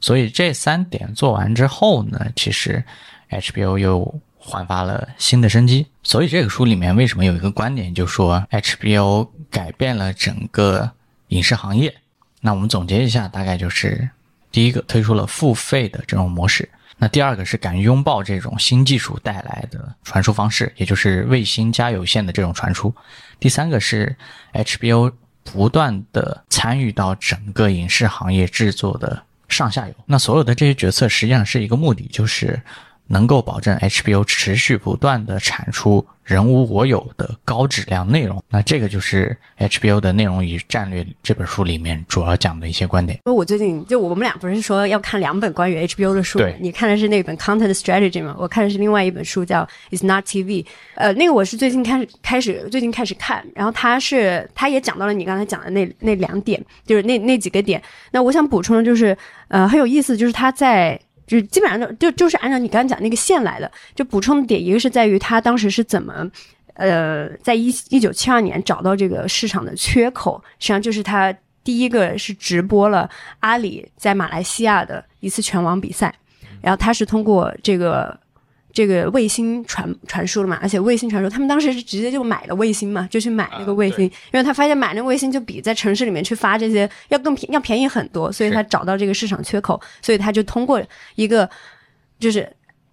Out from nowhere 到一个大家都没有都没有办法去到的一个地方，刚好阿里拳王阿里要在那里有一场比赛，我就把它转播过来，所以他当时就是现场转播了，现场直播了这场比赛，然后这场比这就这一件事情引爆了 HBO HBO 的这个整体的它的 subscription 它的一个订阅量，而且 HBO 它的全名是 Home Box Office，对，实际上是来源于。就是 box office，因为在国外 box office 就是买买电影票啊，然后买买这种体育票的这样的呃这个这个地方，所以所以他当时想要去做的想要去做的事，其实就是一个是你刚刚讲的理念，就是我把我把这些电影这些呃星期六晚上、星期天、星期六下午开始，一直到星期天晚上，它有个非常 specific 的一个具体的一个时间段，就是下星期六下午到星期天晚上这个内容。为什么我们要只在买票的人能看？如果没有买票的人，他也能看，会怎么样？所以他想把这些在 box office 你买票才能买到的内容，把它变成在家里能看，所以他就变成了 home box office，所以就有了 HBO 这个名字。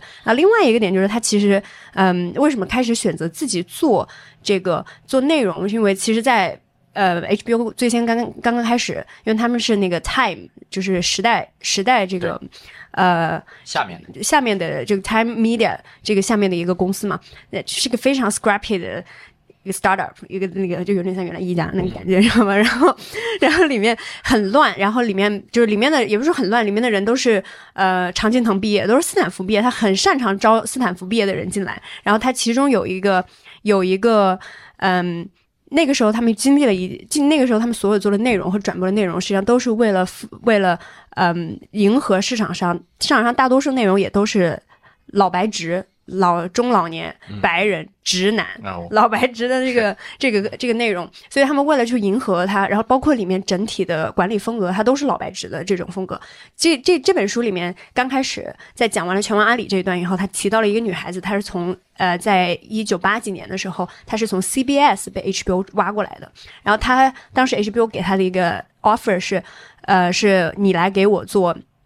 做纪录片，因为我们想做纪录片，你来给我做纪录纪录片。他也不告诉他说你要做什么纪录片，就是不管什么纪录片，你只要过来就行了。但是等他入职了 HBO 以后，他并没有去做纪录片，而是他直接去买纪录片，就是去找别人去租那种纪录片回来，就在 HBO 里面去去去放。结果他们后来发现，后来好莱坞就发现这一点，就是你都把它拿去放了，我本来可以给大家放的，但是你你 HBO 都拿到中间商了，他们就想 cut cut out the middleman，就把中间商给去掉，所以呃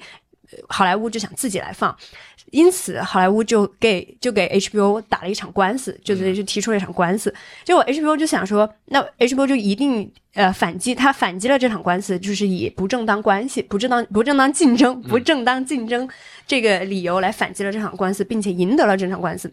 然后在这在这个事情之后，HBO 的这个大这个高层就认为，那这件事情它是不可持续的，我们还是。还是要做自己的内容，所以他其实最先开始他的想法是降本增效，就是因为因为都是都是都是这种创业公司嘛，第一个想就是我要降本增效嘛，所以他的他的成本还不如我招个人过来去做做的成本要要高，那我还不如自己要自己来做，所以他在这样的一个情况下就选择了自己开始做这个内容，对，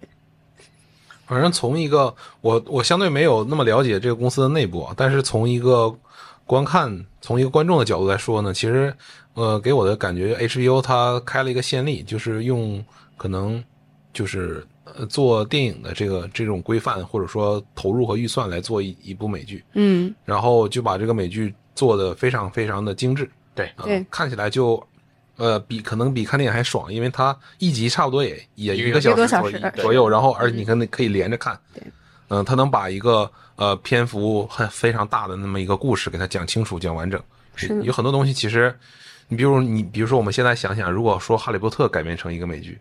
它可能就比电影能涵盖的内容要多得多，因为我们都知道，可能呃读过原著的话，其实《哈利波特》里面有很多很多小个故事，在电影里面都被删减掉了。嗯嗯，我们跟就你刚才说到的，就是 HBO 实际上它代表的就是 quality TV 嘛，就是代表一个高品质的那个电电视。我们以前对不是讲，嗯，H HBO 出 HBO 出品必属精品，其实这个在国在国外也是，在美国也是一样的嘛。那 HBO 其实，在中间有个有个小插曲，因为 HBO 的它的大报，就是我我其实看这个书做了一个读书笔记，分了两个部分，一个是 HBO 的 corporate journey，就是它作为一个商业整体，它在商业决策上它怎么怎么一步步长大，以及它怎么做的决策，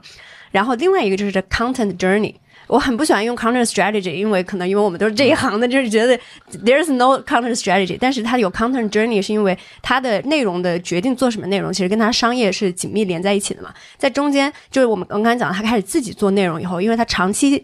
sublease 就是租租住租的这些呃好莱坞的电影都是迎合老白直用户的，那。在此之外，他已经没有办法有这样的一个呃，这个市场已经太过强大了。那我应该怎么再去 capture 更多的市场？所以他开始关注边缘人物，就像我们讲的，在这个游戏当中，他能够去在这个游戏的在 The Last of Us 游戏转播当中，他能游戏剧集改编当中，他能够去讲这么大胆的去讲同性的感情，然后去讲这个。去讲，包括去讲，呃，就各种各样的边缘边缘人物的这个这个故事，他都能把它囊括进来。其实也是跟这个事情是有关系的。他最先开始他的一部大爆剧是《Sex and C Sex and City》嘛，就是《欲望都市》。那《欲望都市》在做这个剧的时候，老他的管理层其实也是老白直，很多老白直在里面。然后老白直就说：“那我们就做这个剧，做我们做个剧给老白直看呗，我们就就引入了 sex and 就是性和 violence，因为性和 violence 和暴力其实是当时给呃给电视行业非常大的一个嗯一个敏感敏感内容是。不让做的，叫 FCC 这个机构，全称我已经不记得，但 FCC 机构是禁止不让去做就是那个定级委员会吧，是不是？对对对对对对对对对对对对，就是他不让他们做，然后 HBO 就说那不那既然不让你不让这种 cable TV 这种有线电视来做，那我们就来做呗。然后所以他们就引入了 Sex and Violence 性和暴力，所以就做了这部剧。结果他们以为《欲望都市》这部剧里面包含了大量的性大大量的性是能够去让更多的老白直来看，帮助他们去抓老白直的这个这个用户。结果没想到有那么多就是另外一个另外完全跟老白直不相干的市场女，尤其是女性市场这块儿，精英女性市场这块儿的起来了，所以他们也针对这个就做了更多的。做了更多后面后续的一些剧集的，所以他们在就在这个路径上产生了依赖。其实，呃，HBO 的很多的剧就代表着说，我们肯定会里面也会充斥着非常多这样的镜头。对，嗯，其实 HBO 它就 HBO 跟 Netflix 很不一样，就是 Netflix 就是它是一个完全以数据去支撑的嘛，就是 HBO 很有意思，就是它是无数据，就靠经验、靠直觉，全靠经验、靠直觉来生成内容，就就连这个东西，其实说实在话，到现在也分不出一个谁高谁低。是。啊，对。因为。嗯，你像你刚才说，其实没有内容战略这种东西，其实就是没有人能保证说，呃，即使是非常成功的那种对。制制片人或者说导演，没有办法保证他们出的每一个作品都是非常好的。对对，这个东西就是有可能是最后可以用一些大的数据或者模型来去推断说，呃，这个东西能不能爆。是的，那也呃，现在也有可能就是说，呃，有些非常丰富经验的人，他能够去判断这个东西是不是具有价值。是的，是的。而且 HBO 它，嗯，就是我们讲它的 content journey，它的内容这个旅程这个部分当中，有个非常重要，就不提不得不提的是两件事儿，它可能做的比较就比较有特点的，一个就是和呃媒体和 content creator 和这些编剧的关系，第二个就是就稳定的长期维护稳定长期的关系，另外一个就是对他们的信任。这个里面其实，在《The Last of Us》最后最后生还者里面，他们也讲到了，在第一集的时候，第一季的第一集这个 pilot season pilot pilot episode，在最初的剪辑版本里面，他们是 cut 在了剪在了 Ellie 看向 Ellie 被拴在了那个火营那个 Firefly 的那个 HQ 里面，他是看向了外面，他其实把它结束在那里了。但是 HBO 的这个呃内容总监，也就是他的 CEO 叫 Casey Blott，然后他就出来说说不能停停留在这里。因为这样的话，因为第一集很很重要嘛，第一集是你能不能有人来来看，是个非常至关重要的一件事情。他说这一集停在这，这个故事没有讲完，你们必须把它延长到 K 呃这个 Ellie 和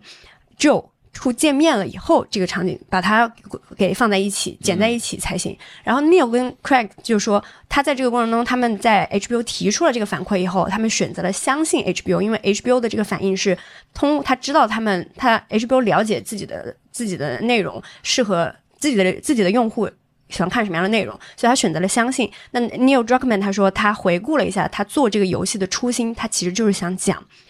讲这个呃 Joe 和艾莉之间的关系。那如果在第一集没有出现这个中心的话，那他那他这这部剧的改编就并没有完全表达出来。所以也就是因为这样，他把它剪进去了。那另外一个就小的故事就是呃麦克白，就是白白莲花度假村。嗯，白莲花度假村这个哦，刚才没说完，就是《The Last Ones，》，就是最后生还者里面。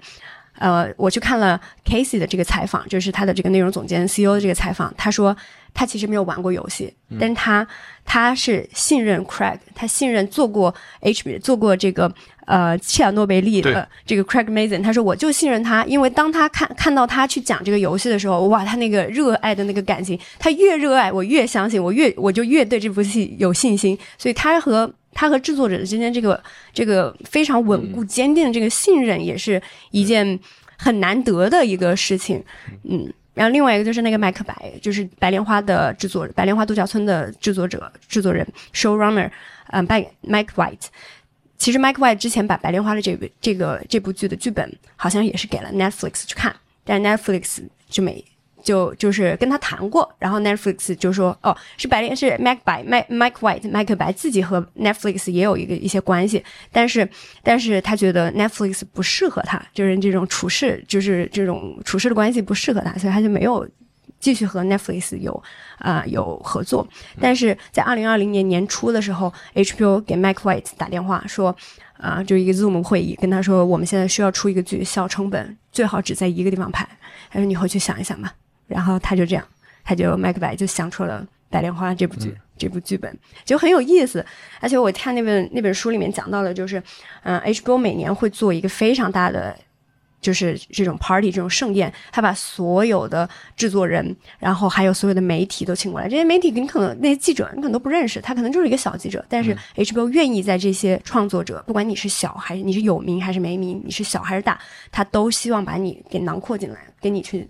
延展、开展这个关系，延展这个关系。我觉得这个可能也就是 HBO 它长期能够独树一帜，在没有广告的收入之后，全靠订阅收入就能够支撑它去玩做好这么多剧的一个非常重要的一个因素。呃，听播客的朋友们，如果没有看过《切尔诺贝利》这部剧的，也推荐大家好好看一下。也就是，对，嗯，他是跟这个 Last of 是同一个编剧，嗯，做的非常好的，而且他自己还有一档专门讲呃编剧的一个英文的播客啊、我之前是听那个集合仲青老师讲过这件事儿，然后他在讲自己编剧的这个过程中，其实呃有很多东西是已经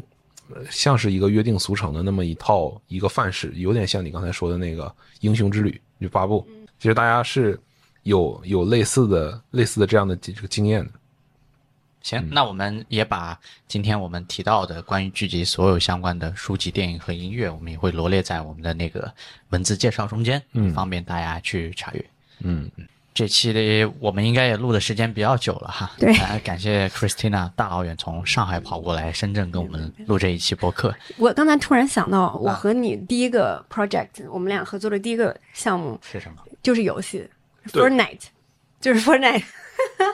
然后我们第一次合作就是游戏改编的剧集，嗯，这个万事有因果。对，